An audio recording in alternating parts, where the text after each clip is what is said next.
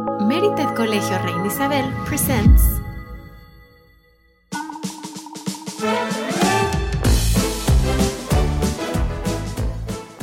Hi everyone, we're so happy to have you here. We're starting a new year with new and exciting content. In this occasion, my fellow classmates will be reviewing books we have read and highly recommend to our audience.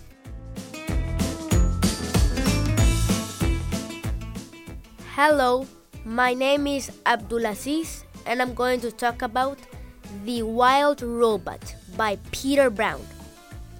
The book called The Wild Robot is a fictional story about a robot that got stuck on an island.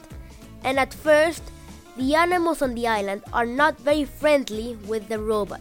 But then, he takes care of a duck that it found and starts making friends that teach him how to take care of a child.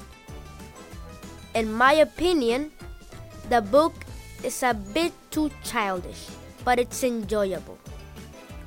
I would have given it a lower rating, but the end of the book is fascinating, where we see the antagonist, which is another robot, trying to take the robot out of the island.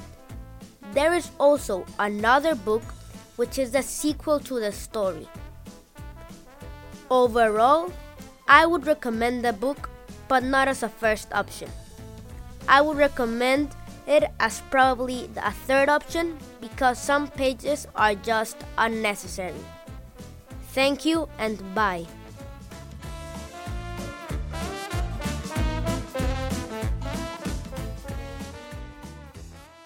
Hello, I'm Isabel and I'm going to recommend Warriors by Erin Hunter.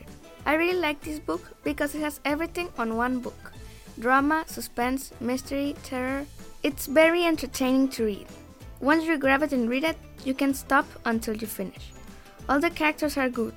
The scenery, the battles, the wins, the losses make it even better. I loved all the drama and the battles. It was very entertaining and became one of my many favorites. I hope everyone who reads it loves it as much as me. It's a science fiction novel. It also is one that has a lot of drama. The protagonist was very humble, kind, and good. The best thing is that it's a series, so there's more even to read. I hope everyone loves it. So, if you like cats, battles, drama, this is the very book for you. It's a cat lover must have. Bye.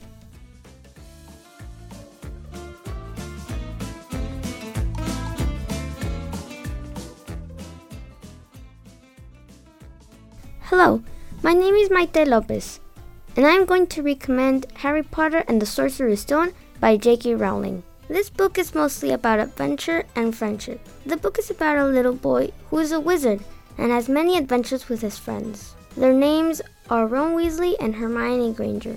I like the book because it has adventure, it has action, and many more. The antagonist is named Voldemort. Voldemort wanted to kill Harry, but he couldn't. Harry lived with his mean uncles and his mean cousin Dudley. He didn't like to live with them because they treated him like garbage. What I don't like about the book is that it doesn't look like the movie I saw before. The movie actually ha- is more entertaining, it has more action than the book. Harry, when he was 11 years old, he realized he was a wizard and he got an invitation to Hogwarts School of Witchcraft and Wizarding. When he first realized he was a wizard, he was shocked. He did not believe it.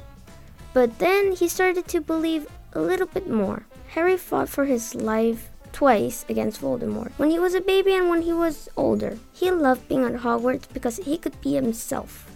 Be with people who understand him and learn more about his past. Voldemort wanted to kill Harry and his parents. He did kill Harry's parents, but he couldn't kill Harry for a strange reason, and Voldemort disappeared when he tried. And that is why Harry has his signature scar on his forehead, and a part of Voldemort lives inside of Harry. Thank you. Bye.